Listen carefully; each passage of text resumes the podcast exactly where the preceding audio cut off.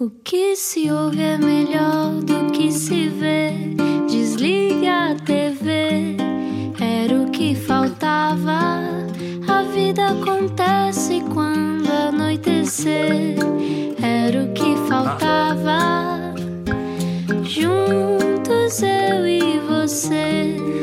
Viagem com a Rádio Comercial, a chover em todo o país, mas que bom que hoje a conversa o vai manter dentro do carro, portanto vai ficar seco até chegar a casa, o que é ótimo. Mas eu seco, sou... mas, mas, uh, quentinho. Por Claro, dentro. eu sou o Rui Maria Pego, bem-vindo ao Era o que Faltava. Olá, eu sou Ana Martins, boa quarta-feira, boa semana.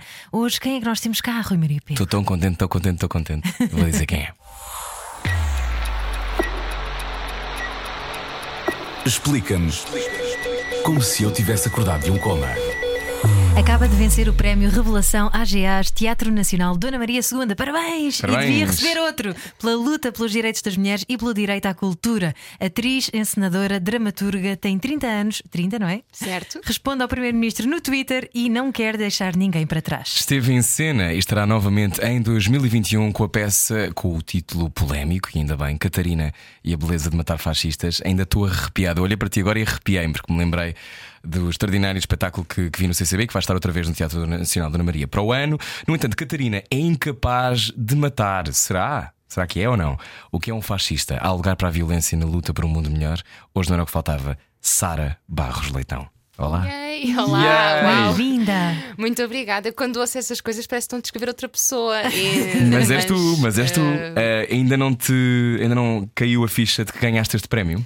Hum, bom, já caiu, porque na verdade ele foi anunciado, foi-me dito em, em março, antes do confinamento, Ah, porque ele era boa para notícia ser. para o confinamento. Sim, ele era para ser atribuído no dia 27 de março, Dia Mundial do Teatro, então eu soube uns dias antes, ah, tipo dois dias ou três antes de fecharmos o país e tudo ser cancelado. E só ontem é que foi anunciado, portanto, estiveste estes meses todos a guardar um segredo maravilhoso. Exatamente, sem ninguém saber. Depois eh, tive de contar à minha mãe eh, há pouco tempo, só porque ela ia ficar triste de eu não lhe ter dito nada, e a minha eh, e disse-lhe, por favor, não contes a ninguém. E a minha mãe disse, claro que não, e contou aos meus avós. E, e o meu avô eh, ontem, Contou às 5 ao da barbeiro? tarde. Não, não, às 5 da tarde, duas horas antes de ser anunciado, era tipo segredo de Estado, não é? E o meu avô envia um e-mail a toda a sua lista de e-mails a dizer Sara vence o prémio e depois põe no Facebook dele a, a dizer dentro de duas horas vai sair um exclusivo. E eu tive de lhe dizer, por favor, apaga do teu Facebook. O e-mail já não se pode fazer nada, mas apaga.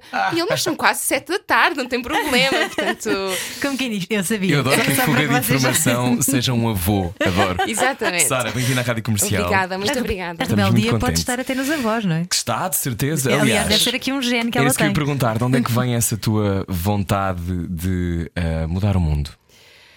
Uh, do próprio mundo, acho eu, que precisa de ser mudado, em primeiro lugar, um, mas uh, vem, vem também de uma. hum, de uma consciência do que é que é ser cidadã neste mundo, não é? De conseguir olhar à minha volta e perceber que há muitas coisas que uh, conseguimos conquistar, mas muitas outras que continuam por conquistar, e, sobretudo, há uma grande ameaça a coisas já conquistadas que nós achávamos que não podíamos voltar atrás e que de repente começam a ser uh, ameaçadas, não é? Direitos fundamentais que nós achávamos que não ia voltar. Um, então acho que vem do próprio mundo e depois, uh, claro, é evidente, nós somos aquilo que hum, somos construídos pelo aquilo que nos rodeia, não é? pela nossa família, pelos nossos amigos, uh, pelas pessoas com quem conversamos, pelos espetáculos que vimos, pelos livros que lemos, pelas, pelas exposições que vimos, as, as músicas, e isso tudo. hum, Acaba por nos construir. Não posso dizer que, ah, bom, que isto foi assim, uma tarefa que me foi dada, não é? Quando eu nasci, tipo Simba, pronto, não, não tenho essa. Mas, hum, mas eu sinto que na minha família aquilo que me foi, de alguma maneira, passado foi uma infância feliz, livre, ah, que me permitiu. Porto? No Porto, sim. Olá, toda a gente está a ouvir no Porto, que de repente vai pôr mais alta esta conversa por tu és do Porto. Certo, espero que sim. Estão, estão a pensar, se calhar, então e o sotaque, onde é que foi parar? Ah, Ela tem um pá, bocadinho, às vezes. Sim, tal como vocês também têm de Lisboa. Obviamente. Claro, Lá está, exatamente. claro que sim. Mas, mas exatamente, mas eu acho É ótimo isso. que se tenha. E acho, e acho que eh, depois podemos falar sobre isso, mas há também de vez em quando quase um peso, não é? Para poder funcionar em determinados registros, parece que tens que limpar. Sim, porque ah, acho que neutro. há um problema no país que, ah, que é o centralismo, não é? E eu acho que Uhum. não só o centralismo, como também a questão do litoral, porque parece que qualquer dia o país vai mesmo cair, tombar todo e e vamos Sim. todos cair para a água porque Sim. vem toda a gente para o litoral. Não é? Isso é, um, é assim um problema, é Uhum. muito. hum, fica muito instável a, a balança. Mas de facto vivemos um centralismo brutal que não tem explicação, porque somos um país tão pequeno, não é? Quando eu estive agora em São Paulo, estava a ver eh, o trânsito e eles demoram 4 horas a entrar em São Paulo. E eu penso, ok, 4 horas dá para fazer hum, quase o país inteiro de uma ponta à Sim, outra, sim, o sim. continente, neste caso. Claro. Um, e, e- e, portanto, não há justificação para, para, para este centralismo, mas a verdade é que nós o vivemos e vivemos não só em relação a políticas culturais, mas em relação a, a todo o tipo de políticas. Por exemplo, uma pessoa que tenha um AVC no fundão tem muito menos probabilidade de ter uma assistência do que uma pessoa que esteja em Lisboa porque está mais perto do, Claro. do- de um hospital. E Tem que ali no fundo eles têm o Hospital da Covilhã. Mas... Sim, mas quer dizer, é, é, o acesso às. à- Claro. é, é- uma coisa que é indescritível, não é? Mas isso é uma coisa que, que imagino, sobretudo para quem está ah, descentralizada desse centro que é Lisboa, Uhum. é uma coisa secular, desde sempre foi assim, é horrível que continue a ser assim, tem que ser urgentemente mudado, mas sobretudo quem cria em contextos que não são os de Lisboa, como é o teu caso, que estás no Porto e que crias muito no Porto, sei que fazes coisas em Lisboa também, mas, mas que estás sobretudo no Porto, é quase como se fosse uma. uma um- Tu fazes isso também porque não queres ah, ceder a esse centralismo, porque achas mesmo que tem que haver outros bastiões de pensamento pelo país. Certamente, mas claro que tenho consciência que estar no Porto é também um sítio de privilégio, porque é uma cidade não só hum, muito grande e, e com um grande nível E de. muito criativa. Sim, um grande nível de investimento, de pensamento, de, de, de, de- de pessoas que são os meus pares, que acabam por. Porque eh, os artistas não é? e a arte acaba por eh, também existir na medida em que existem pessoas que a veem, que a consomem, que a criticam. E tem uma que grande tradição de instigam. artes também, não é? Sim, o, o Porto, claro, e portanto eu sei que estou num sítio privilegiado nesse sentido, hum, hum, em relação a outras zonas do, do país, mas evidente que me sinto melhor a, a- a- criar no Porto e trabalhar no Porto também porque tenho lá condições que em Lisboa não consigo ter, pelo facto de Lisboa ser uma capital, o que é normal, e há uma série de coisas que ah, trabalhar em Lisboa hum, ah, ah, e- e- e provoca que, hum, que eu não sei se estou, se não sei se quero. Uh, por exemplo, uh, eu lembro-me que quando eu vim morar para Lisboa, não é? com 16 anos. E morei cá durante uh, 10 anos e só agora é que regressei e decidi que quero fixar-me no Porto um, e tenho trabalhado lá. 10 anos é muito tempo. Sim, tive 10 anos a morar cá. Então... É muito tempo de sentar na sedufeita. Não, Sim, e vires com verdade. 16 anos, vieste sozinha? Sim, vim sozinha. Uh, vim. Os meus pais uh, acho que eram bastante inconscientes e, portanto, acharam que era uma boa ideia eu vir. eu- Porque vieste para o conservatório, foi isso? Não, eu vim, eu estava no segundo ano da Academia Contemporânea do Espetáculo, portanto, um curso profissional Uhum. de teatro.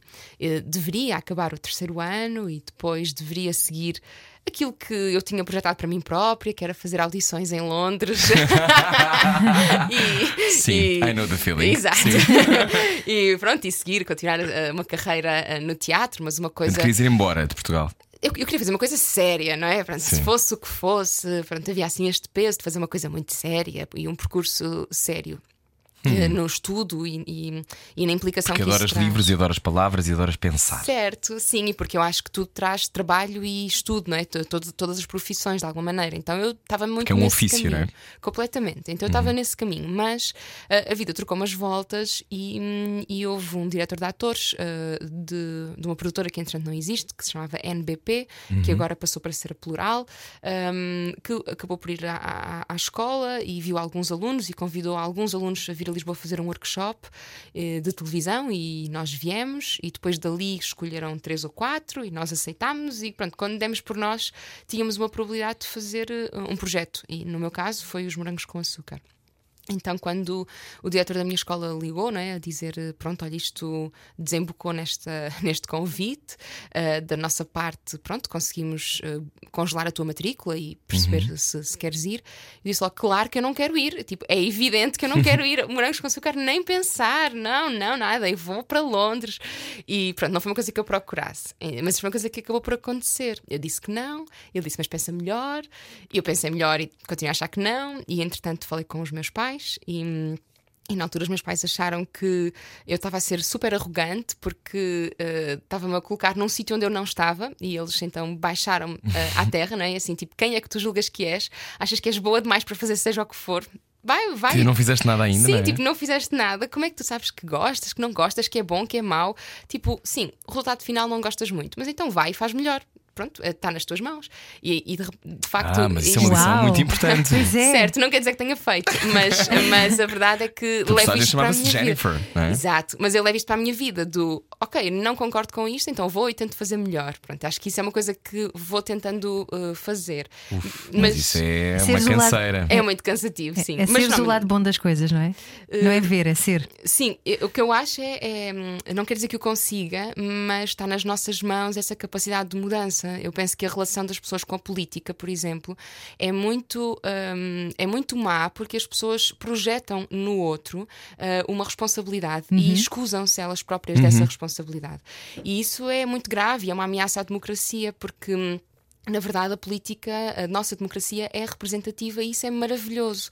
Então, a forma de nós conseguirmos mudar as coisas é ah, estudarmos, engajarmos-nos, ah, ah, mandarmos e-mails aos nossos deputados, Ir para é? a rua. ir para a rua, mas quer dizer, os- os deputados são eleitos através dos seus ah, círculos eleitorais, portanto, ah, tu, tu tens todo o dever de enviar e-mails e eu envio frequentemente a grupos parlamentares a dizer: Olha, vai haver esta votação, eu acho que isto não está bem, eu, como eleitora, acho que isto deve ser, acontecer, peço que eles me respondam, e a verdade é que eles respondem, e não é por ser eu, é por ser um É cidadão. porque têm medo de ti. Não têm, não. Não, não é só isso, é porque tem de. Eu, Tem acho, de. eu acho que quem está a ouvir a rádio comercial e também por muitas vezes deve esquecer-se disto. E, e a maior parte das vezes não pensamos nisto. É verdade. Mas eh, estamos tão. eh, muita gente vê muito a sério as eleições norte-americanas e o colégio eleitoral e as pessoas a queixar-se aos seus senadores Porque e não parece quê. um programa de televisão que está Pois, a dar. mas imagina, no nosso programa de televisão, que é este país, Uhum. eh, nós podemos exigir isto dos nossos constituintes. Portanto, Não, podemos não fazer só, isto, podemos, obviamente. não só podemos, como é nossa obrigação. Portanto, ah, as pessoas que são eleitas têm o meu maior respeito. E às vezes perguntam muito, mas ok, se fosses tu, o que é que tu fazias? Eh, E se tu fosses Ministra da Cultura? Eu não tenho qualquer aspiração em ser Ministra da Cultura, não está claramente nos meus, Uhum. nos meus planos, nem eu quero isso para mim. E respe...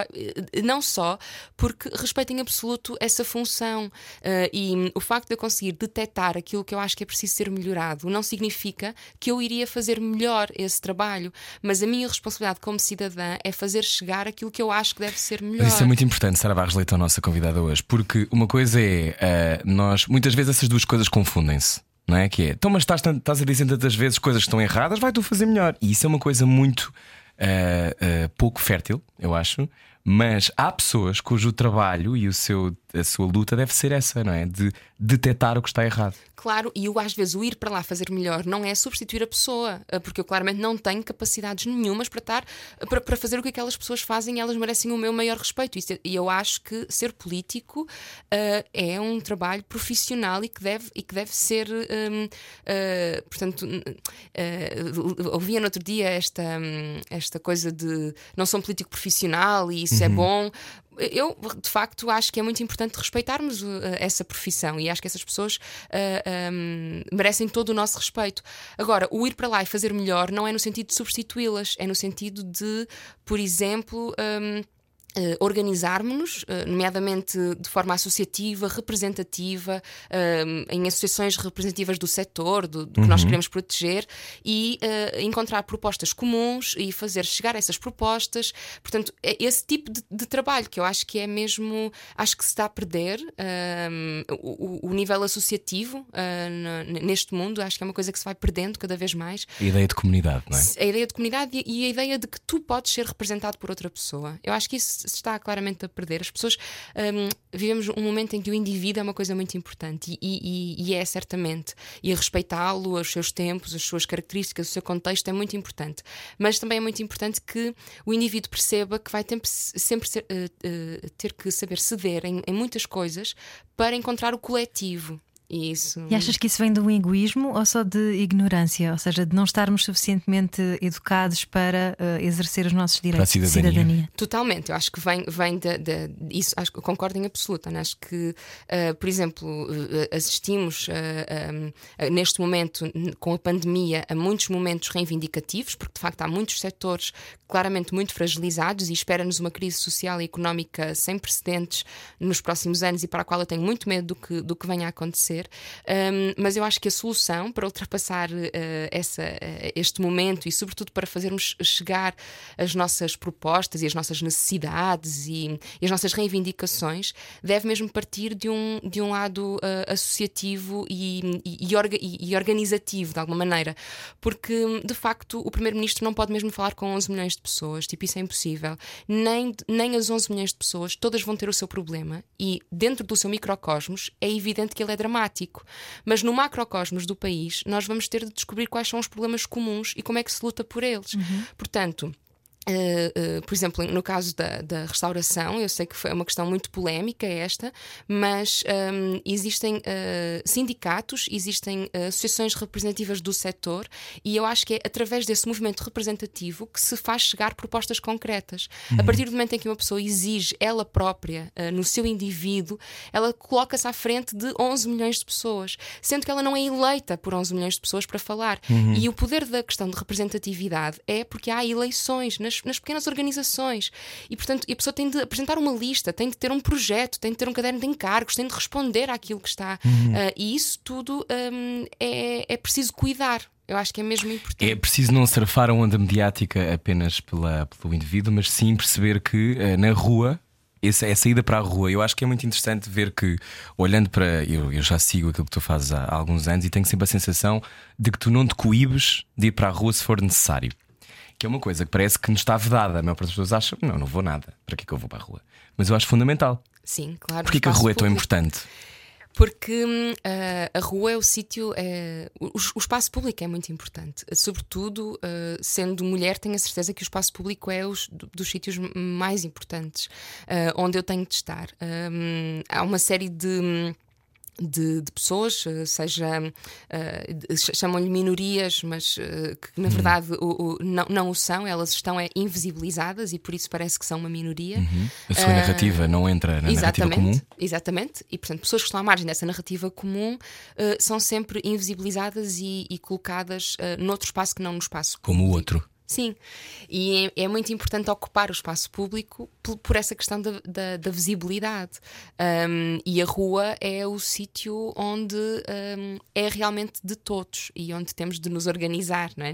E, e por isso, uh, e quem nunca foi a uma manifestação, um, eu desafio realmente a, a fazê-lo, porque eu, eu nunca me sinto eu, eh, nas manifestações eu sinto uh, que estou no lugar mais protegido de todos e é uma emoção, há uma grande comoção. Claro, as multidões provocam sempre comoção. Eu choro sempre quando. Pronto, é, é normal. Uh, Diz-se que mais do que 12 pessoas já é considerado uma multidão e de facto, quando estás hum. com 12 pessoas uh, com um, um objetivo comum, há de facto uma comoção que se cria. E numa manifestação na rua, isso é muito concreto. Quando as pessoas estão unidas por uma causa de facto é muito transformador, é muito revolucionário, é uma coisa mesmo. Uh, e, e, sobretudo, as pessoas uh, pararem a sua vida, os seus afazeres e dedicarem-se a uma causa comum, não é? Na rua, uh, comove-me pensar nisso. Por isso, eu uhum. acho que temos mesmo de ocupar as ruas. E tu achas que ainda há aquele preconceito de que quem vai para a rua é porque tem que estar associado a determinado momento ou ala política? Um, não, eu acho que todas as pessoas têm direito à rua. De facto, não, não tenho dúvida disso. Agora, a, a rua um, Descodificando não é uma coisa da esquerda versus certo. a direita, é uma coisa das pessoas, de todos nós, não é? Sim, porque eu acho que o problema está uh, uh, uh, no, no, enunciado da esquerda e da direita, uhum. como, se, um, como se a esquerda. Não fôssemos pessoas, não é? Não, como se não fôssemos pessoas e como se a direita, que muitas vezes é diabolizada, assim como a esquerda, uhum. não pudesse lutar por coisas que são completamente fundamentais, como direitos humanos, que uhum. é uma uhum. coisa que me parece tão fundamental quanto Sim, que não é exclusivo de nenhum lado, não é? Exatamente. É exclusivo de ser pessoa, digo sim, eu. Sim, e portanto há uma série de enunciados comuns uh, que nos unem a todos. Uh, claramente que uh, em momentos de crise social e, e económica é normal que, que, que, sejam feitas políticas que, que vão prejudicar os trabalhadores. E os trabalhadores é o que põe o país a andar para a frente, não é? Uhum. E portanto um, é normal que eles ocupem as ruas. Mas há uma série de outras manifestações que são de todos e que todos têm direito à, à rua nesse sentido. Um, tu és muito uh, vocal sobre os direitos dos trabalhadores, eu acho ótimo que o faças, porque acho mesmo que é importante que, sobretudo, é importante quantas mais pessoas falarem sobre aquilo em que acreditam, mais é importante para chegar a uma, uma lógica equilibrada daquilo que pode ser um futuro qualquer. Uh, nessa lógica de que o futuro pode ser aquilo que nós quisermos, nessa, com a ideia de que todos temos esta ação possível, esta agência. Uh, como é que tu vês o, a evolução das coisas nos próximos tempos? Porque estamos perante um momento de enorme crise, como tu dizias. Um, há muitas pessoas que estão a ouvir esta conversa a pensar: uh, eu não tenho tempo para pensar na cultura porque eu ainda tenho que pensar em jantar primeiro. Há sempre esta coisa que é, que é enganadora, obviamente, mas há esta lógica, não é uma prioridade. Uhum. Claro que é uma prioridade, Sim. mas para algumas pessoas não será. Sim, Um, claro, e, e não é mesmo, claro, eu compreendo isso. Mas, mas ao, ao mesmo tempo, por exemplo, o setor da cultura até o final deste ano tem uma quebra de 90%. Sim. São muitos profissionais que estão completamente desprotegidos, que não existe um estatuto que os proteja, Sim. já para não falar de que muitas vezes continuam a ter que pagar contribuições da Segurança Social sobre trabalhos que já foram há um ano, ou seja, e neste momento não têm nenhuma maneira de ganhar a vida e estão mesmo a passar por dificuldades e a União Audiovisual faz esse trabalho também para ajudar. Certo. Ou seja, como é que se explica? ah, o sofrimento não tem comparação, não é?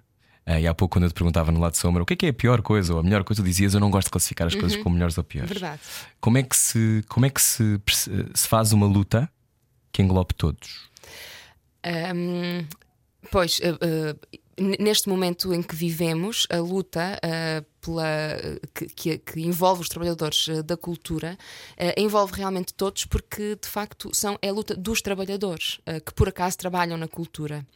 Então, mais do que hum, medidas de política cultural, aquilo que, está, que está a ser pedido são medidas de emergência para trabalhadores que.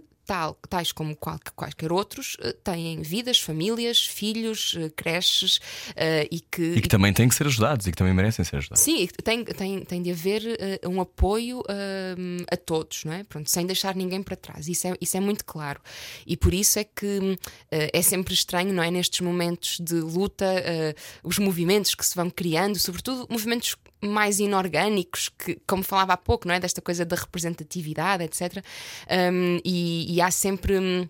Assim, movimentos que são meio, meio estranhos, mas a verdade é que, de alguma maneira, os- o- a luta dos trabalhadores da cultura é a luta dos trabalhadores, que também estão na cultura e que, também, e, que de alguma maneira, tal como outras eh, profissões, estão muito desprotegidos porque têm uma, uma política, uma, uma má política de contratação, de políticas laborais que incentiva a precariedade desde sempre. Isso é uma fratura exposta, quer dizer, é, um, é, é- é estrutural no nosso setor, hum, não, há- não se fazem contratos de trabalho, as pessoas, a, a- segurança social não está uh, pensada no seu, no seu cerne para conseguir hum, incluir estas pessoas, para conseguir proteger estas pessoas, e neste momento está em cima da mesa a, a discussão de um estatuto, como falavas que eh, não pretende ser eh, eh, privilegiar, pretende simplesmente que o- Atender às especificações. é? Exatamente, pretende que o, o sistema, esta, esta palavra que nos engole, não é? o sistema é sempre o culpado de tudo, que o sistema de- das finanças, da segurança social, do sistema social do nosso país eh, consiga hum, s- eh, abranger uma parte de- dos trabalhadores que não abrange. E eu tenho consciência que, mesmo conseguindo este estatuto, vamos deixar trabalhadores de fora, que não são da área da cultura, neste caso, e que precisam também da nossa luta. Então o caminho faz caminhando, não é? Por isso, a partir do momento em que se consegue avançar com isto, vamos então lutar pelos outros trabalhadores. Repara que nós já estamos a conversar com a Sara Barros Leitão há para aí quê? meia hora, Não, talvez. 22 minutos. Ok, e ainda não falámos do trabalho dela de atriz, porque ela, ela é tudo isto, não é? Não, mas por si o trabalho da atriz dela confunde-se com isto que estamos a falar, no Exato. sentido que o teatro é político O teatro pode ser, eu acho que ele não tem de ser. Uh, Acho que ele pode ser político. e pode ser uma arma, não é? Si- sem dúvida, os livros, a arte pode ser uma arma, não tem de ser, e, e também sou defensora de que há todo o lugar para hum, a contemplação, a beleza, a abstração e aquilo que não serve para nada. E O comer teatro- pipocas também sim, serve. Sim, o, o, comer pipocas e, sobretudo, eh, o teatro e a arte devem ter o- um lugar de não servir para nada, de serem completamente inúteis.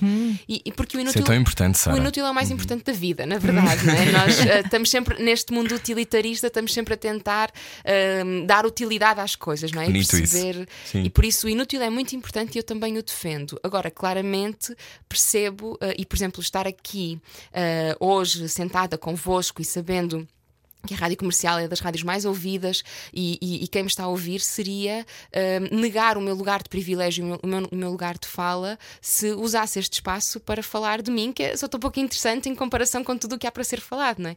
Por isso eu acho que tem a ver um pouco Mas com também isso. podes falar de ti, porque é, também é bom. Ok. Ai, já Até lá porque falando de ti, falas também de muita gente. Certo. Estamos a conversar com a Sara Barros Leitão e continuamos já a seguir. Está a ser bom, não está? Venha daí. Saia da sua cabeça. A vida é agora. Era o que faltava. Na Rádio Comercial. Catarina e a beleza de matar fascistas, espetáculo que esteve no teatro, eh, ou melhor, no CCB, também já passou por alguns pontos Guimarães e também em Lausanne, se não estou enganado. Exato. Hoje estamos a conversar com Sara Barros Leitão, que é uma das Catarinas deste espetáculo que me deixou sem fala. Pois, a mim também. E vai-nos Eh, deixando. eh, não vamos, obviamente, destrinçar a história extraordinária que está ali. Sim. E, e, eh, sabes que tem sido muito engraçado ehm, não dizer nada do que vi. Ah, Porque, sim. aliás, acho que foi a Isabela Abreu que falou, sabes, a Inês Aires Pereira também, certamente. sim, sim. E acho que disse à Inês: Olha, não contes a ninguém o que viste. e eu, eu ouvi isto e pensei: Não vou contar a ninguém, porque há um twist. E este twist é extraordinário e esmagou-me. Não vou, isto agora as pessoas estão a ouvir, eh, se calhar vão querer já ir comprar bilhete, sendo que o segundo ouvi dizer no Nacional já está a esgotar. Sim, então eu vou dizer várias datas que Diz, nós diz. temos, que também é importante. Um, o espetáculo Catarina Beleza de Matar Fascistas é do Tiago Rodrigues, uma produção do Teatro Nacional Uhum. Dona Maria II, uh, e estreou no CCVF, em Guimarães, um, que é um dos coprodutores, e foi a primeira data em Portugal. Depois fomos para a Suíça, no Teatro de Vidi, e fizemos agora duas datas no CCB. Hum. Entretanto, em 2021, uh, há várias datas uh, que as pessoas já podem procurar. Certamente no site do Teatro Nacional Dona Maria II vão encontrar as datas que estão sempre em atualização e é o melhor sítio para verem. Mas Uhum. temos já datas no Porto, no Teatro Nacional São João, em fevereiro, em abril, no Dona Maria, em Ilhavo, Loulé. Uh, portanto, são assim algumas datas anunciadas em Portugal e acho que vão, vão haver mais. Mas também para quem nos ouve fora de Portugal, vamos estar noutros sítios, em Liege. um, em Roma, uh, Módena, pronto, assim em vários sítios do mundo. Uau! É verdade, É temos engraçado. aqui. Também há fascistas em todo lado, não é? Tem, tem que se tratar desses fascistas Olha, que estão por todo lado. E, e para quem se assusta com o título, Uhum. o que é que tu dizes? Um, eu acho, eu, eu acho um, tudo o que é polémico é interessante, não é? Como é que, e sobretudo como é que quando uma obra de arte se transfor- trans- uh, consegue transformar uma polémica na vida e, e- e provocar podcasts uh, antes de o espetáculo estar sequer uh, escrito, que é uma coisa que aconteceu numa outra rádio. Uh, sim, um podcast inteiro dedicado a um espetáculo Ainda não que existia? Não existia. Portanto, nós estávamos em ensaios. Né? E- mas, mas a pessoa, o jornalista, foi capaz de dissertar imenso sem falar com ninguém. N- Nenhum de nós foi convidado, nem o, o próprio Só pelo título, não é? Sim, só pelo título. A mas arte isso é provocatória. Isso é A super arte 2020 provocatória. ao mesmo certo, tempo, não é? Sim, sim, sim. É, é- e também diz muito do jornalismo, não é? Que, eh, e das ameaças que o jornalismo vai tendo, desta coisa de. Dos cliques e das polémicas e do que tem de se. Uhum. E, e também dos, dos pró- dos próprios interesses que estão por trás, que acabam por alimentar estas coisas. Então é muito, é muito insólito, não é? Como é que um título pode ser assim, eh, criar tanta polémica. Um, o- eh, não nos podemos esquecer que isto é uma obra de arte, é um espetáculo eh, que é escrito, e a própria sinopse, é tudo escrito de um ponto de vista poético, não é? E o autor é prémio Pessoa, é um, um- Portanto, o que seria se nós agora fôssemos começar a, um, a mandar para a prisão todos, todas as pessoas que escreveram obras uh, que, hum, uh, que artisticamente causavam uh, polémica Comoção, ou aliás. comoção? ou- Eh, se é morno, Já se fez é em assim tempos, não é? Chamava-se Inquisição e Sim, tal. sim, e queimavam-se tantos livros. Aliás, tu Certo. dizias num lado de sombra que depois vai poder ver nas redes sociais da Rádio Comercial que também os livros perigosos são importantes de ser defendidos, não é? Eu, eu acho que Isso de sim. ser perigoso também é uma dúvida. Eu acho que sim, eu acho que é- o que é perigoso é apagarmos a história. E acho que temos de saber lidar com eh, os momentos eh, menos bons Com e os momentos herdamos, não é? terríveis e com o que herdamos. E isso de facto é uma coisa que Portugal tem mesmo de conseguir eh, eh, começar esse debate. Por exemplo, é tão patético como há pouco tempo tentou, tentou-se iniciar um debate em Portugal que está a ser feito pelo resto do mundo, pelo resto da Europa, e nós aqui achamos que ele hum, não é na altura certa. Por exemplo, a devolução do- do- dos espólios dos museus aos, aos sítios onde Hum. Já foram temos falado saqueados. tanto sobre isso, sabes? Certo, e a sensação sei, que me dá, sei. a sensação que me dá sempre sobre este tema é. ahm, as pessoas não querem ser incomodadas. E que é, que é aquela coisa de nem tem a ver, nem, nem acho que nem é tão sofisticado como perder os lugares de poder. Acho que não é bem isso. É não querem fazer o debate colonial porque isso implica, ui, agora vou ter que levantar o tapete, uma série de Claro. coisas.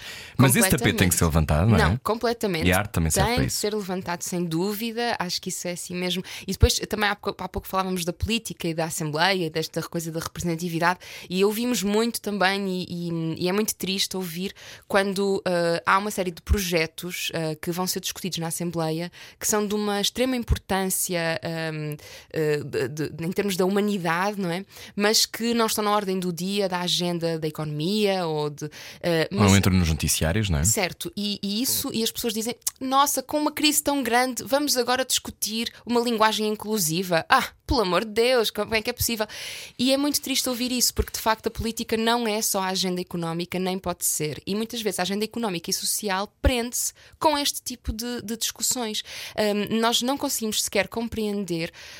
Esta frase é muito. é um lugar comum, não é? Não fui eu que inventei, mas quer dizer, quando tu não vês o privilégio, é porque tu és o privilegiado. Sim, Então, só, é isso não tem mal, pronto, nasceste assim, mas tens de saber lidar com isso. O que é que tu fazes com esse privilégio? Claro, claro. E pelo menos não descredibilizar quando outra pessoa te está a dizer: Olha, mas eu, eu sinto isso. Só porque tu não sentes, então aquilo que tens de fazer é só tipo, ah, então conta-me lá isso que tu Mesma sentes. coisa que.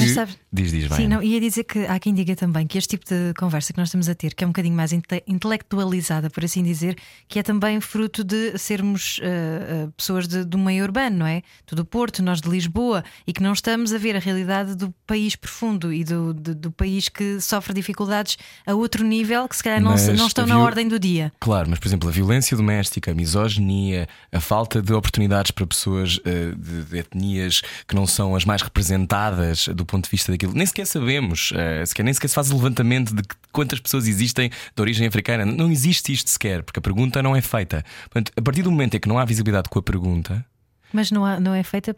Não se faz Sim, nas por perguntas exemplo- nos censos. Por exemplo, nós em Não, 2021. não, perguntas é. etnia. Não, não, Não, nós, perguntas não. nós vamos ter censos agora em 2021, acho eu. E já se vai o observador. Não, não. Uh, o grupo, portanto, o grupo de estudo, eu não quero agora errar, pronto, uh, eu não, não sou especialista nisto, mas sei que houve um, um grupo, um, de uma espécie de uma conselhia, Sim. que uh, quis uh, que realmente ficasse uh, nos censos, uh, e é da extrema importância, eu também sou dessa opinião, colocar uh, qual é a etnia das pessoas, de onde é que elas vêm, pronto, isso é muito importante para nós percebermos Que desafios é que essas comunidades têm? Não, Como é e- que podem e- ser ajudadas? Certo, não, e para percebermos como ah, existem desigualdades, ou seja, para nós percebermos porque é que pessoas negras têm muito mais dificuldade em ter acesso a certos cargos. alugar uma casa. Se nós, exatamente, se nós não tivermos essa indicação nos censos, Sim. isso é muito grave. E portanto, eu sei que o grupo ah, que estava a ser consultado, um grupo de especialistas, propôs que isto entrasse nos censos e ah, não foi aceite, porque se considerou que, hum, ah, Era que discriminatório. era discriminatório. Mas isto é muito, muito grave e é o início do debate. Portanto, eh, e, e, portanto, vamos ter censo em 2021 e uma oportunidade perdida para conseguirmos mapear Portugal e percebermos quem são as pessoas que vivem em Portugal e fazem Portugal. Não? é? Claro. Olha, não fazia ideia. Uau. Sim, e, e estamos a conversar com Sara Barros Leitão, atriz. Ahm, também mapear eh, o país e o que pode ser o futuro do país é fazer espetáculos, por exemplo, estão oito anos à frente do seu tempo, que é o caso deste espetáculo. Eh, o que é chilling, não é? Há arrepios só do facto de estás lá sentado porque estás a ver, parece que estás a ver um. Lá está, uma ideia de distopia, que agora tant- tanta gente utiliza a palavra. Ahm, quando te, dizeram, te convidaram para fazer, o que é que tu achaste? Eh, não, não tive dúvidas. Pronto. Matar fascistas, sim. não, é, não tive dúvidas por várias razões. Em primeiro lugar, porque. É um papel extraordinário, Sara, parabéns. Obrigada. Eh, ainda não, não havia papel quando me convidaram, porque a forma de trabalhar do Tiago, portanto, o espetáculo não existe até nos sentarmos todos numa sala de ensaios e começarmos a pensar privilégio. nele. Sim, é, é fantástico. Que é uma forma de trabalhar com a qual eu me identifico muito. É uma coisa imersiva, vocês todos é que atiram bolas para o punhal? Bom, a claramente a ideia vem eh, de uma cabeça que é o Tiago Rodrigues, eh, e quando ele nos desafia a embarcarmos nisto, existe uma ideia, e, e eu acho que a ideia está mais concretizada na cabeça dele do que aquilo que ele nos eh, diz, efetivamente. Um, mas eh, o- não- ele não chega com a peça escrita e nós não decoramos o nosso papel em casa e pronto. Um, há um- a, a- a- mesa é um lugar de discussão, de debate.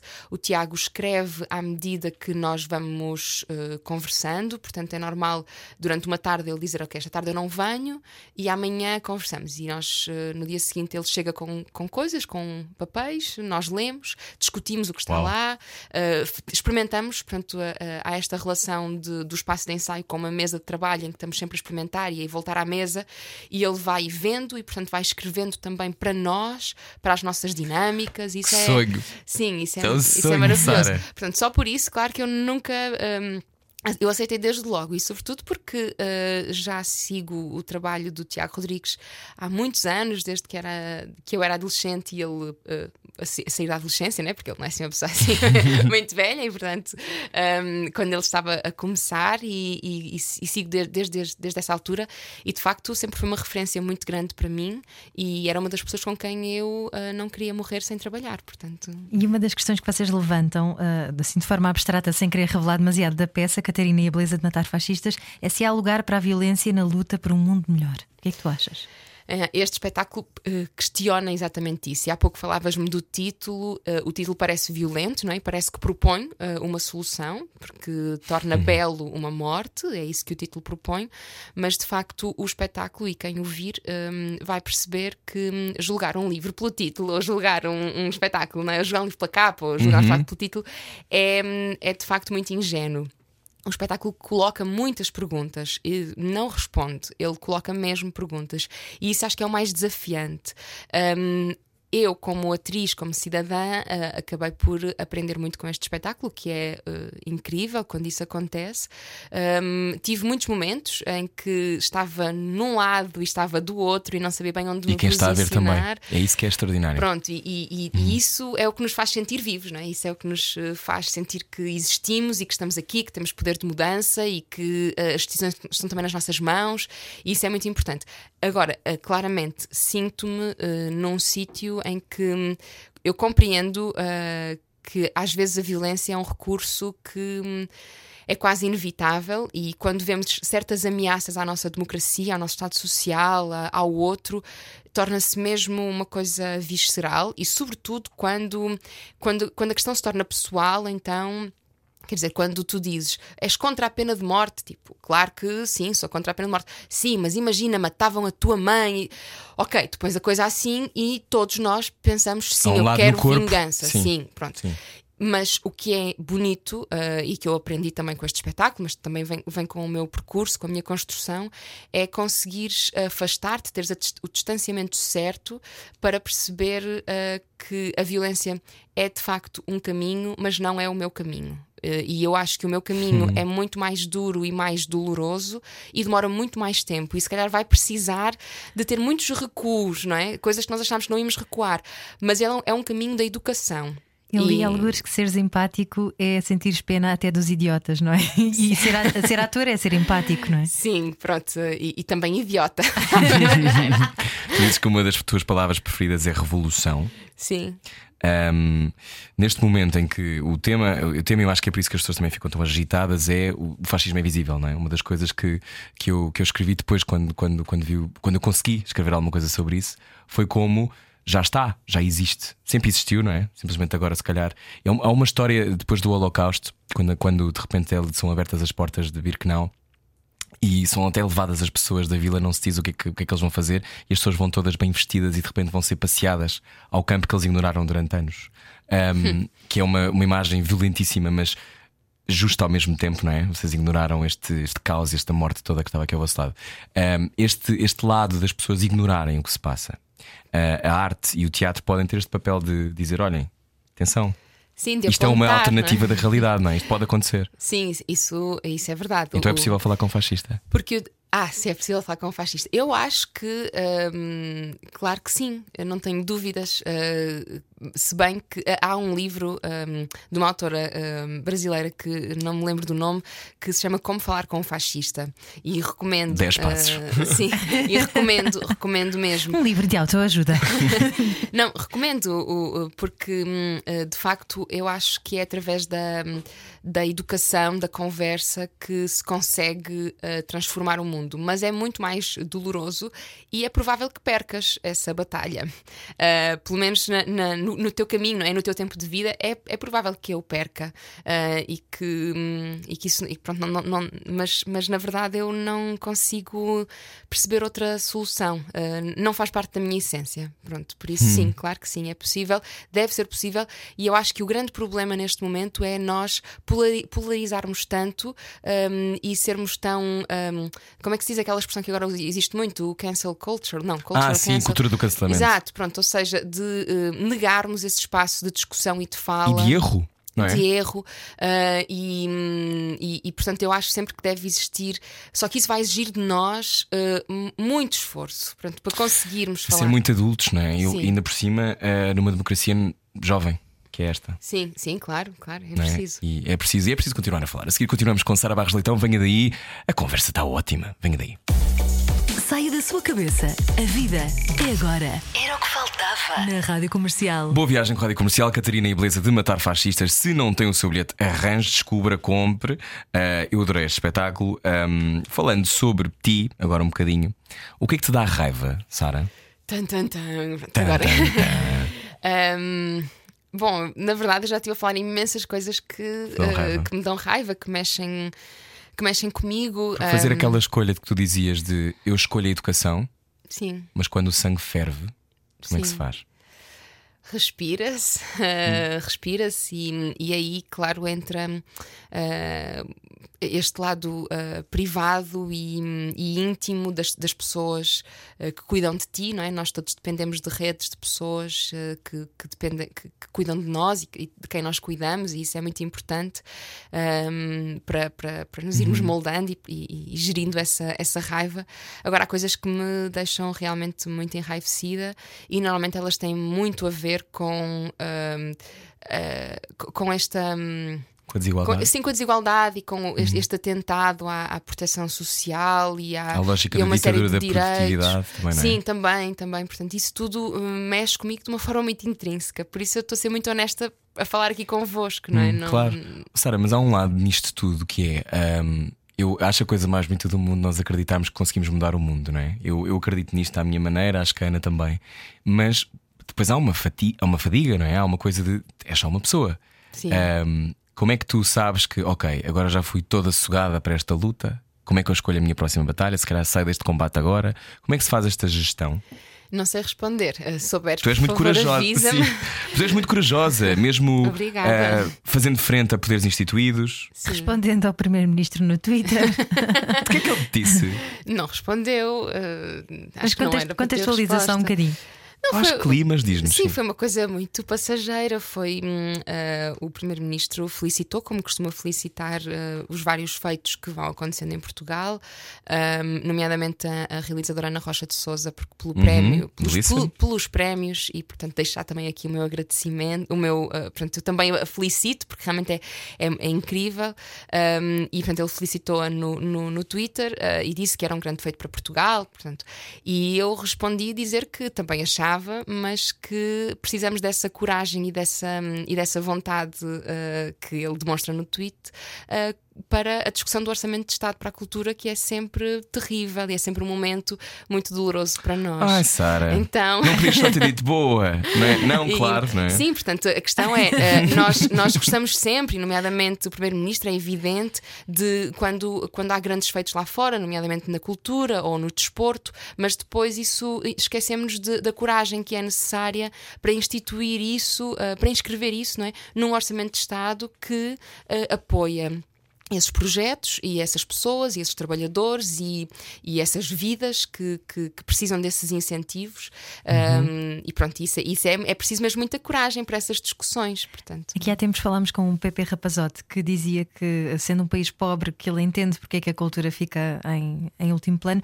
ele até deu uma sugestão que era incluir-se uh, imagina, no programa escolar obrigatoriamente, uma vez por mês, seja o que for, ires a uma peça de teatro portuguesa, ires ao cinema português e inculcares esse hábito nas crianças. Achas que há, há pouca aderência àquilo que é feito em Portugal? Uh, então, isso é uma pergunta acho mais complexa do que pode parecer, porque tem a ver com o teatro obrigatório. E será que é esse o país que nós queremos?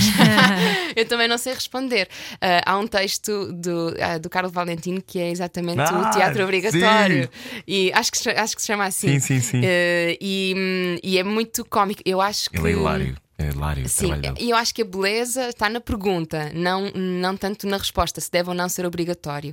Hum, eu acho que o nosso problema não é um problema de públicos, ah, e- porque isso não acontece nos teatros que estão ocupados, programados, ah, não é um problema do público. E eu sei que há muita gente que se calhar nos está a ouvir, nunca foi, nunca foi a um espetáculo, nunca foi ao teatro, é uma coisa que não. ah, mais rapidamente, numa sexta à noite normal, sem confinamento, se lembra de ir a um cinema ou jantar fora, mas não lhe passa pela cabeça tipo, ah, vamos ver este espetáculo. E eu percebo porquê, porque os teatros são sítios que dão medo, quer dizer, aqueles. eh, Eu própria tenho muito. Fico assim um bocado incomodada em, em alguns teatros, tipo, tanto ouro, tanto dourado, tanto veludo, é como se aquilo não fosse para mim, uma coisa Sim. meio estranha. eu, tipo, e depois não sei os códigos, não é? Não sei onde é que se compra o bilhete, como é que se entra, o que é que se faz, mas eu posso rir, onde é que eu ponho o casaco, sei lá, assim, uma série de coisas que te inibem, não é? De, tipo, de Sim, ir sim. simplesmente, porque tu não dominas os códigos. Então, isso que tu propões pode ser interessante no sentido de tornar um hábito e depois tu percebes se gostas ou não. Mas também nos acontece muitas vezes, e sejamos honestos, irmos ao teatro com a escola e termos experiências de aborrecimento mortal que dizem eu nunca mais quero passar por isto na Não vida. quer voltar a ver o Alta Barca Tipo, do Inferno. Não, por favor, não quero mais. E isso Claro. também é normal. Claro. E eu própria vejo muitos espetáculos em que vejo turmas, não é? E o espetáculo é tão mau que eu penso, nossa, apetece-me dizer a estas pessoas: gente, o espetáculo não é só isto, há outras coisas, e vocês têm de ver outras coisas, por favor, voltem, não, não desistam. Então há é- coisas boas e coisas más, Sim. não há pontos de vista, Sara. Não, há coisas boas e coisas más, E- mas eu acho que nós temos de ver coisas boas e coisas más. O que seria se nós não víssemos coisas más? Claro, Tipo, como há maus mundo- filmes também, não é? Certo, imagina o Truman Show, não é? Tipo, Sim. aquilo é tudo perfeito e por isso ele não aguenta aquilo. Tipo, alguma coisa tem de correr mal. Uh, tu deixas de ter sentido crítico se não vires Hum. coisas más. Eu acho, acho tão importante ver coisas más, ler coisas más, como ver coisas boas. Até porque há aquele conceito de que é tão mau que dá a volta, que depois dá-te vontade Sim. de rir daquilo. Também, mas sobretudo porque te estimula, porque promove o pensamento, porque tu pensas, eu gosto disto, não, não gosto, então eu não quero mais isto. Mas e isto gosto? Sim, isto gosto. E porquê? E isso é o que te distingue dos animais, não é? Que é essa, essa escolha. Esse... E eu acho que ver teatro é também um crescimento. Eu, eu vi coisas que odiei que acho que não estava preparada para ver. Sim, concordo Ah, contigo. E, Claro. e- e tu- é como tu- determinados sabores que tu não Certo. consegues aos 10 ou aos 15, Certo, é? tudo é um crescimento, mas isso é o desafio de ser humano, não é? Isso é o desafio de nós estarmos aqui. Porque eu acho mesmo que a arte só serve para nós não darmos um tiro na cabeça todos os dias quando acordamos. Porque se o mundo for trabalhar ah, não sei, 12 horas por dia e depois ir ao supermercado, e quer dizer, Uhum. É, é mesmo de dar um tiro. É sufocante. Sobretudo quando as pessoas fazem coisas que não gostam. Então a arte tem este poder, não é? Também de nos abanar, questionar, é? de abanar e às vezes de dizermos como é que é possível ter, ter gasto a minha sexta à noite nisto, nunca mais na minha vida. Isso, abana-te isso, diz então no que é que tu queres gastar a tua sexta à noite? Então o que é que queres fazer com o Escolhe. teu tempo? Escolhe, toma decisões, não, não vais atrás dos outros. Isso é muito importante. Sara Barros Leitão, ficas connosco mais 10 minutos para o podcast? Sim. Então pronto, então continuamos já a seguir na Rádio Comercial. Fico com a Ana Isabela Roja no Slowdown. Nós voltamos amanhã. Beijinhos, boa semana. Adeus. Saia da sua cabeça. A vida é agora. Era o que faltava. Na Rádio Comercial. Sara Barros Leitão, na Rádio Comercial 2020, um ano que nos ensinou muitas coisas. A tua dieta cultural, estamos a falar sobre teatro, sobre ir ao... Como é que é a tua dieta cultural? Eu, eu imagino-te sempre com vários livros. Uh, és daquelas pessoas que lê cinco livros em simultâneo? Uh, sim, claro. Uh, leio, até porque leio coisas muito diferentes, não é? Tenho sempre um romance, que é uma coisa que. Eu sabia que esta pergunta ia fazer fixe. Sim. Sim, tem sempre um romance, depois acaba por ter sempre um livro mais técnico uh, que, que estou a ler, depois normalmente um ensaio, pronto, e vou, e vou sempre uh, gerindo, uh, porque eu acho que ler, uh, como não é uma. ou- às vezes é uma obrigação, porque tenho mesmo de ler coisas e, portanto, mas é sem dúvida um momento de prazer e por isso nós também não ouvimos sempre as mesmas músicas, não é? Nós t- vamos mudando de acordo com o nosso mood e co- com aquilo que precisamos, que sentimos, e portanto ando sempre com dois ou três livros comigo. Uh, pronto, por isso sim, leio mais do que um ao mesmo tempo. Não te perdes pelo caminho, não deixas alguns eh, sem terminar. Um, isso é um compromisso que eu tenho comigo de não, eu tenho de ler os livros até ao fim e é uma coisa que eu batalho. Às vezes custa-me porque aquilo simplesmente eu não não está a resultar para mim. Então também uh, muitas vezes tenho de saber uh, largar, não é? E saber dizer, certo, isto não está a dar para mim, vou passar para outro porque eu não estou na fase de ler este ou afinal não era aquilo que eu queria. Então está tudo certo, não é? Essa, essa relação que nós temos com, com as nossas próprias expectativas, não é? Que impomos para nós. Então às vezes desisto, às vezes eh, releio receio. Um, vai dependendo. Agora gosto muito deste desafio de começar um livro e terminá-lo e, e, ler seguido numa semana ou assim. Como criadora, também és criadora, também és ensinadora, um, esse, é, esse sítio assusta-te ou é já um sítio para ti de calma? Como dramaturga, como criadora? Não, assusta-me muito e, e, é interessante porque uh, quando vocês começavam, estavam a fazer assim essa descrição né, das coisas que eu fazia e, e assim, uhum. e eu estava a dizer que sinto que parece que estão a descrever outra pessoa, né? E, e, de facto sinto isso. E quando as pessoas se referem a mim dessa maneira, tipo como criadora, como ensinadora ou um, como dramaturga, eu também parece que estão a falar de outra pessoa que não eu própria. Pronto, assim um... Porquê que achas isso? Porque, mas eu sinto que eu também tive esse. Um, também passei por isso quando comecei a trabalhar como atriz. É um ligeiro síndrome de impostor. Acho é? que é, completamente. Hum. Acho que é um sim, eu acho que quando as pessoas descobrirem que eu sou uma fraude, vai ser mesmo péssimo. Uh, vai ser terrível. Hum, e vivo todos os dias nesse Tens, claro, síndrome. um plano de fuga já, com uma mala debaixo da cama, uma série de coisas. Totalmente, sim, sim. Tenho, estou a escavar um buraco, como nos condenados de Shawshank, não é? Eu vou escavando e depois no dia em que perceberem que eu sou uma fraude, eu vou-me embora. Mas porquê que sentes isso quanto a este, este sítio? Porque tem, porque tem a ver com responsabilidade. Completamente, mas eu também sentia eh, quando comecei a trabalhar como atriz, acho que tem a ver com uh, sentires que, pronto, que aquilo é uma coisa meio exterior a ti, que não, não tens a certeza se pertences mesmo ali. E depois nós nunca, uh, quando se trabalha uh, nestas coisas, não é o facto de sair da escola com um diploma que te transforma em ator. é muito hum. diferente, não é? é uma coisa que tu constróis mesmo e que precisa do teu dia a dia, que precisa das tuas emoções, precisa das tuas conversas, precisa de coisas que não servem para nada, precisa. E isso tudo é o que tu vai construindo. Assim como precisa de ensaios, como precisa de experiência. Uhum. Então eu nunca sei muito bem quando é que eu realmente. Ah, quando é que eu já sou mesmo atriz ou não. Agora, claro, passaram 14 anos desde que comecei a trabalhar, então uh, já me sinto mais apaziguada com essa ideia de que sou atriz. Pronto, e já me. Uh, pronto, sim, identifico quando me dizem atriz, eu. Ah, sim, se calhar sou eu que eles estão a falar. Uh, o facto de me chamarem encenadora, dramaturga ou criadora é uma coisa meio nova para mim. Uhum. E então ainda não me. Ainda não me sinto assim muito ligada a isso. Uh, pela responsabilidade, claro, mas uh, só para vos contar que um, foi também uma opção hum. uh, há mais ou menos dois anos, que comecei a incluir nas minhas biografias e em, nos espaços onde eu podia realmente descrever-me de alguma maneira, comecei a colocar essas palavras. Isso eu já ensinava há muito tempo e já escrevia também, mas nunca era referida como ensinadora ou como dramaturga ou como criadora. Um, e, e, a partir do momento em que eu começo a um, descrever-me a mim própria dessa maneira, ainda com um, um grande síndrome de impostora por trás, não é? Mas tipo, não, deixa-me ver. Porque eu sentia que havia colegas. Uh, da minha idade, um, até mais novos do que eu, quase todos homens, que um, era muito fácil para eles, pelo menos parecia, descreverem-se dessa maneira e referirem-se a eles dessa maneira.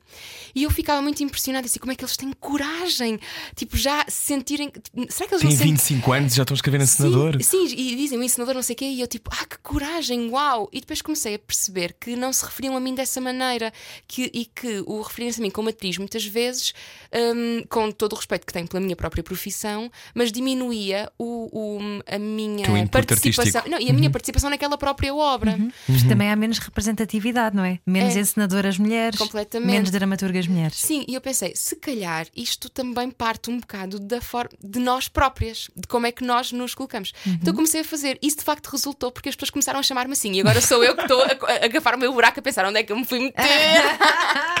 mas isso. Então, mas isso é tu, é tu pedires para ti aquilo que tu já és. Sim, não claro, é? É tu dizeres, olhem, uh, eu também faço isto. Uhum, Sim. Assumir, não é? Um, eu sei, é difícil. Eu percebo é difícil. exatamente. Eu também sou realizadora e argumentista. Sim. Mas lá está. Cada vez que digo sou realizadora e argumentista, cá dentro estou tipo, ah, mais ou menos. Exatamente. é exatamente isso. E portanto, ocupar esse lugar e ter uhum. essa coragem de dizer, não, sim, eu sou isto, eu faço isto, porque de facto é o que eu estou a fazer, é assim que eu passo o recibo. em última análise, é assim que sim. estou a fazer os meus descontos.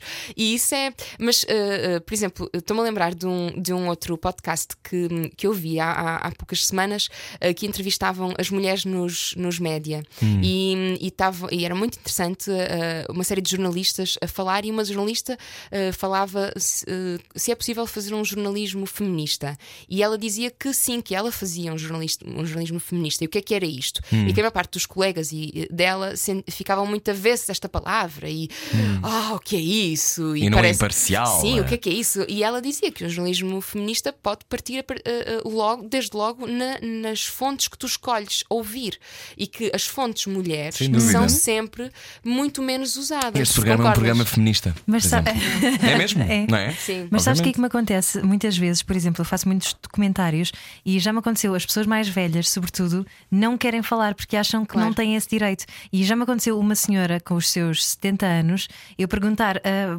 posso conversar consigo um bocadinho? E ela olhou para o marido à espera que o marido respondesse. Claro. E o marido fez aquele ar de.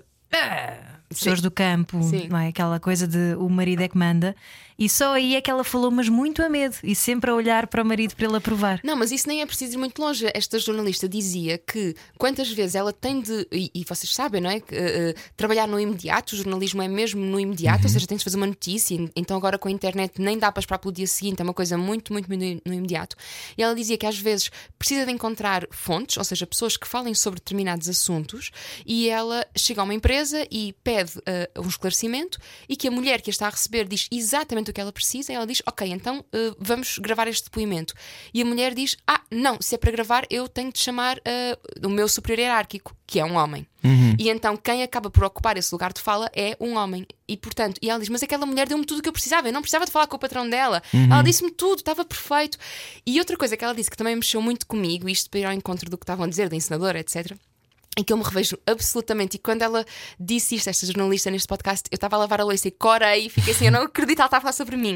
Uh, que uh, tem a ver com, uh, eu não sabia, mas os jornalistas têm umas bases de dados, uh, de contactos, uh, para falar sobre economia, sobre política, sobre cultura, pronto, e, e sempre que precisam de chamar duas ou três pessoas, chamam, chamam aquelas Pessoas que pessoas. reconhecem, sim. Certo, e nós o que mais vemos são opinion makers não é? No- na televisão, ocupar o espaço de opinião, que são sempre homens brancos de uma Os certa mesmos. idade, os mesmos, e falam sempre sobre isso. Então na economia é uma coisa gritante, é, é Uhum. cada vez mais. É muito difícil termos mulheres a, fa- a- a falar de economia. Uhum. Pronto.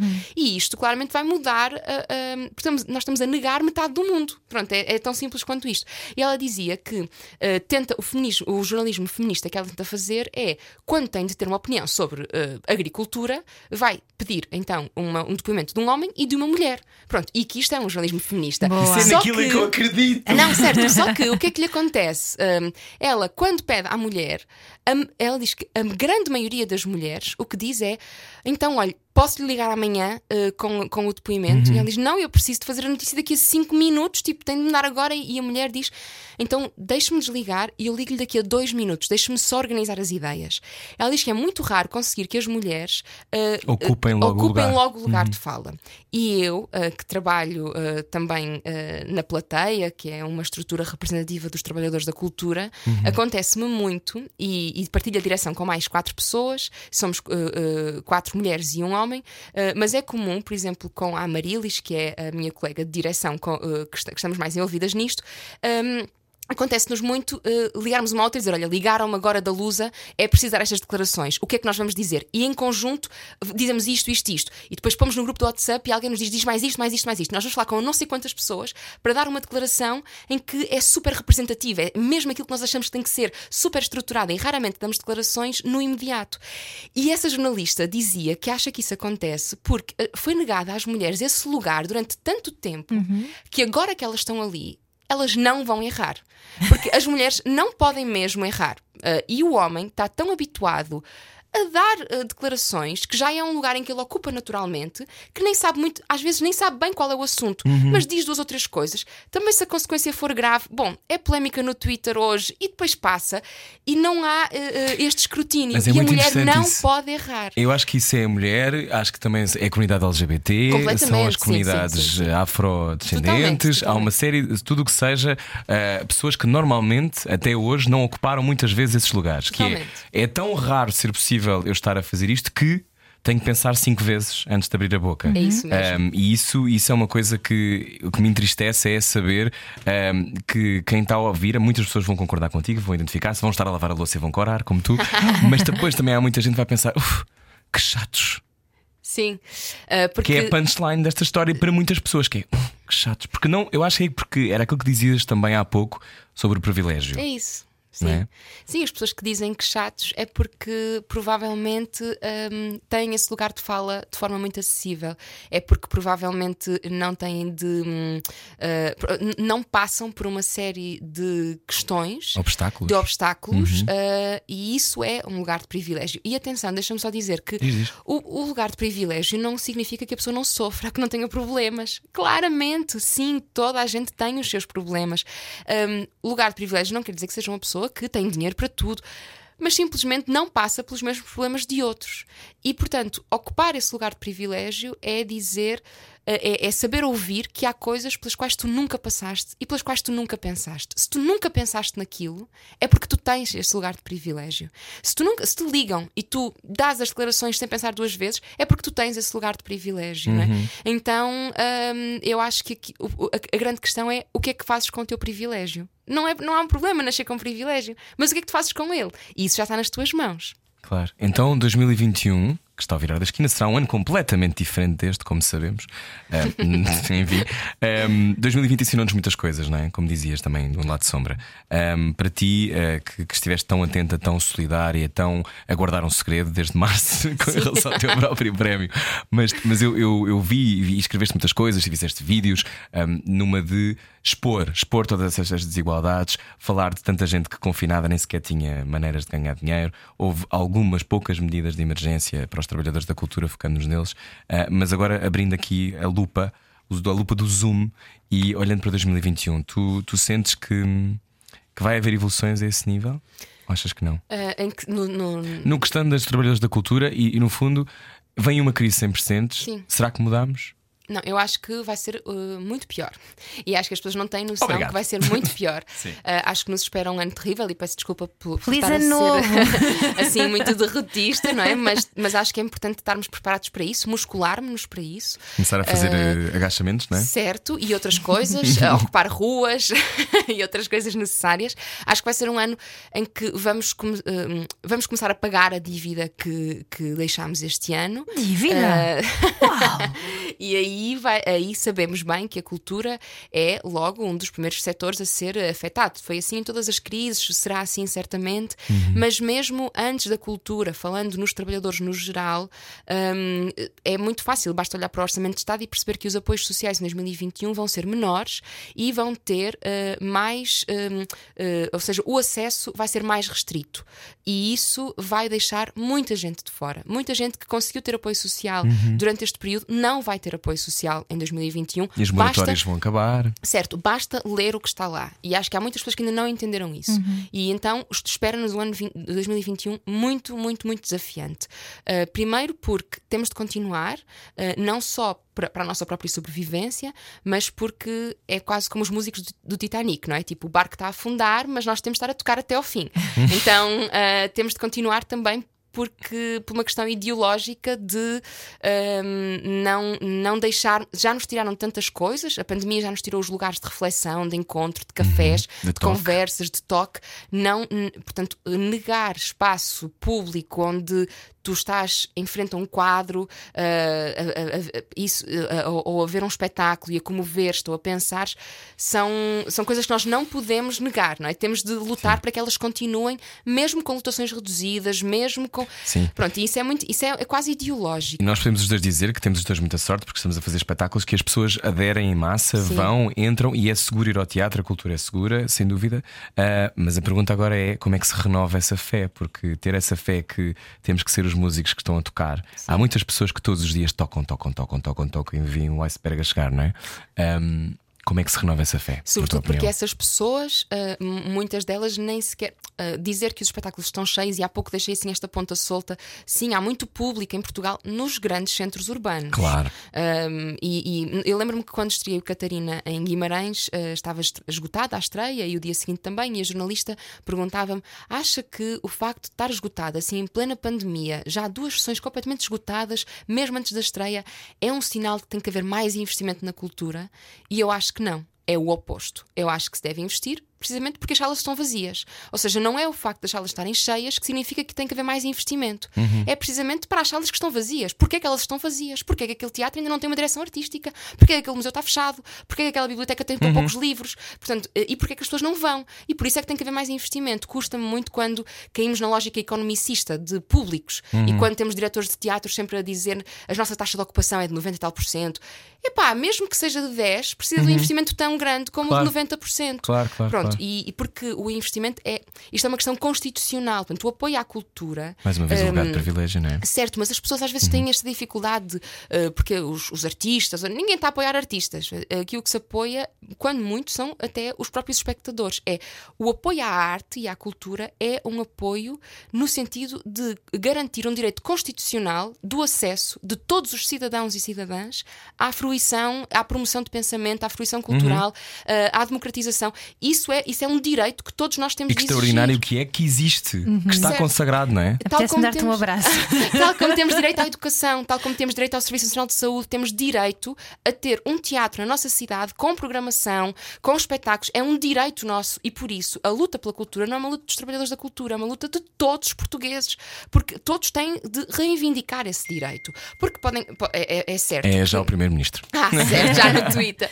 Não, é certo que seria muito mais fácil para os governantes deixar de investir na cultura e passar a investir em sítios que, em termos de medidas populistas, teriam muito mais uh, sentido. Claro, não é? claro que sim. Tipo, é certo, é evidente que no momento de crise é muito difícil justificar porque é que, não se, porque é que se vai tirar, porque é que não se vai investir no Nacional, Serviço Nacional de Saúde e se vai investir na cultura, não é? Ah, cabem-se com os artistas, tipo, temos pessoas a morrer nos hospitais, como nós vimos até uh, presidentes de Câmara que disseram e que claramente não nos podemos esquecer que estão todos eles em, em campanha eleitoral neste uhum. momento, temos autárquicas em breve, portanto, tudo o que nós estamos a ver neste momento é campanha eleitoral. Temos uh, presidentes de Câmara uh, que disseram no, no, início da pandemia: não se preocupem, todo, todo o dinheiro que nós tínhamos para a cultura vai ser investido em ventiladores. Nossa, na nossa cidade ninguém vai precisar de um ventilador. E, e isto é muito grave, não é? Perceber, achares que pode precisar sim, de um sítio e pôr noutro. E depois, quem te ouve uh, e não está tão ao corrente da situação, acha que existe um dinheiro inesgotável para a cultura que está, que está a ser desviado para o sítio. Não, é que é muito pouco dinheiro. Sim. 0.1? Zero, não, uh, menos 0,2 0,21%. É, isso. É, que é assim mesmo muito, muito, muito pouco do orçamento de Estado para a cultura, não é? do, do orçamento de Estado no, no geral, são 0,21% para a cultura, sendo que estes 0,1 englobam tudo, englobam património englobam bibliotecas, arquivos, uh, englobam uh, uh, cinema, teatro, pronto, tudo só, só em património, quer dizer, nós imaginamos o que é que custa não é, manter um património, manter um, um, um museu. Mosteiro manter... dos Jerónimos. Sim, Mosteiro dos Jerónimos. Tipo, é, então é muito, é muito complexo pensar que é. E nós, só para também clarificar, as pessoas às vezes não conseguem entender de onde é que vem o 1% que o setor reivindica, tipo, o que é que é isto? 1% para a cultura, mas eles acordaram um dia com este valor. 1% para, do orçamento de Estado para a uhum. cultura. Uhum é uma medida que é uma recomendação da Unesco para todos os países que devem ter pelo menos, pelo menos 1% do seu orçamento de Estado uhum. dedicado à cultura. Uhum. Isto é uma recomendação.